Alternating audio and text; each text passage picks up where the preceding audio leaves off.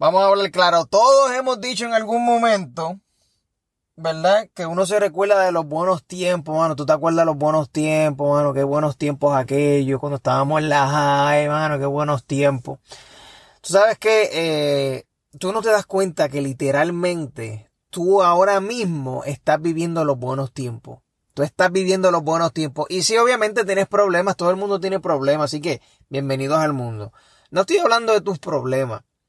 Estoy hablando de que ahora mismo tú estás viviendo los buenos tiempos. Ahora mismo tú estás teniendo experiencias que obviamente en algún momento, cuando tú tengas 70 años, cuando tú tengas 60, 80, no sé, depende de qué tan viejo tú seas en el futuro. Pero tú vas a mirar atrás y decir, diablo, mano, yo me acuerdo cuando tenía 30 años, cuando teníamos 30 años, 29, cuando teníamos 35, qué buenos tiempos, qué buenos tiempos, ¿verdad? Uno se sentía más saludable, más energético, tenía ciertas amistades, pues, iba a ciertos sitios, tenía cierta rutina en el día a día. Diantre, qué buenos tiempos. Yo me acuerdo que yo trabajaba en tal sitio, mano, que mucho me reí con esos cabrones por allá. Todo eso, actualmente tú estás viviendo los buenos tiempos y no te das cuenta. Porque tú te crees que los buenos tiempos están en la high o en la intermedia, cuando estabas en la escuela, cuando jugabas deporte, aquello o lo otro. Pero ahora mismo, mi gente, estás viviendo los buenos tiempos. Yo le he dicho esta, esta reflexión, yo se le he dicho mucho a, a nenes, literalmente, me, me, da con hablar de eso cada vez que estoy con, con nenes de 10 años alrededor, 12 años, 20 años, etcétera. Le dejo saber de que, chacho, tú estás viviendo los buenos tiempos y te das cuenta. Porque yo me acuerdo cuando yo era un chamaquito, igual que todos los chamaquitos, obviamente, que uno, uno quiere ser adulto, ah, estoy loco ya por, por ser grande, tener mi propio carro, mi trabajo, y, y, y uno se creía, ¿verdad? En el viaje, que uno se creía que todo era súper fácil. Tacho, yo me consigo un trabajo, me gano tanto mensual, me compro un cajo nuevo, me compro una casa, me compro aquello, voy a estar al día. Eso es lo que uno se creía de chamaquito. Y la realidad es que, si tú eres adulto, obviamente te sabes que ser adulto es un poco, poco más complicado de lo que uno pensaba. Pero ser viejo probablemente sea un poco más complicado de lo que uno pensaba también. Y uno va a decir, diantre, yo me acuerdo de los buenos tiempos cuando tenía 30 Diantre, yo me acuerdo de los buenos tiempos donde yo tenía más que 40 años, wow. Todo eso. So, con eso dicho, mi gente, la reflexión de hoy es esa. Es que te des cuenta y que saques un momento para agradecerle a la gente que te rodea, al mismo Dios, ¿verdad? Si eres una persona religiosa. Sea agradecido y date cuenta de que, mira, todo el mundo en esta vida sufre. Todo el mundo tiene problemas. Y créeme. De hecho, yo tuve una conversación de esto con Gaby. Tú no quieres tener los problemas que los demás tienen. Créeme que tú no quieres. Si hacemos un círculo, supongamos que juntamos a 10.000 personas, 10.000 personas que tú piensas que les va cabrón, y ponemos en una mesa, ¿verdad? Una mesa gigantesca. Es más, en una mesa nos los ponemos en el piso. La instrucción es la siguiente, que todo el mundo ponga sus problemas ahí en el piso, póngalos en el piso. Todos sus problemas, desde los más oscuros, desde los más personales, desde las memorias más traumantes.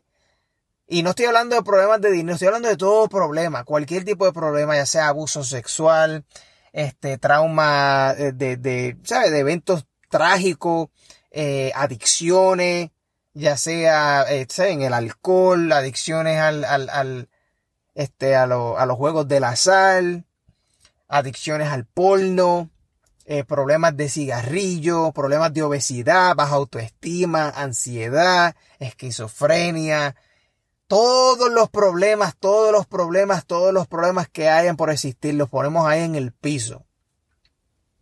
Y yo te digo a ti, ¿verdad? Porque ya que tú piensas que tus problemas son tan especiales y tan únicos, yo te digo a ti, ¿sabes qué? Olvídate de tus problemas. ¿Cuántos problemas tú tienes? 10 problemas. Ok, pues vamos a escoger los otros 10 problemas de otras personas.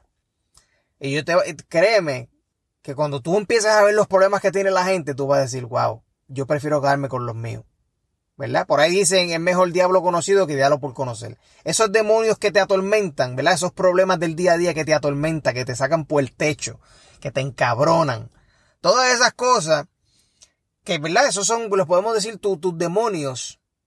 todos esos demonios, ya tú los conoces, ya tú sabes que, que, que obviamente no estás muerto, que estás vivo, que estás, no estás tan mal, ¿me entiendes? Tú a veces ves a otras personas y te dices, coño, yo estoy jodido, pero no es para tanto. ¿Me entiendes? Yo estoy jodido, pero no es para tanto. Y así mismo sucede con otras personas que tú tal vez, mira, ahora mismo, lo que, mira, yo estoy grabando este episodio sin camisa dentro de un carro. ¿Sabes por qué? No es porque tengo problemas, es porque otra persona, Kaylee, mi compañera de vida, la madre de mi hija, Selena, ella tiene un brazo fracturado y lamentablemente yo no me puedo ir para casa. No me puedo ir para casa porque ella tiene 35 semanas de embarazo.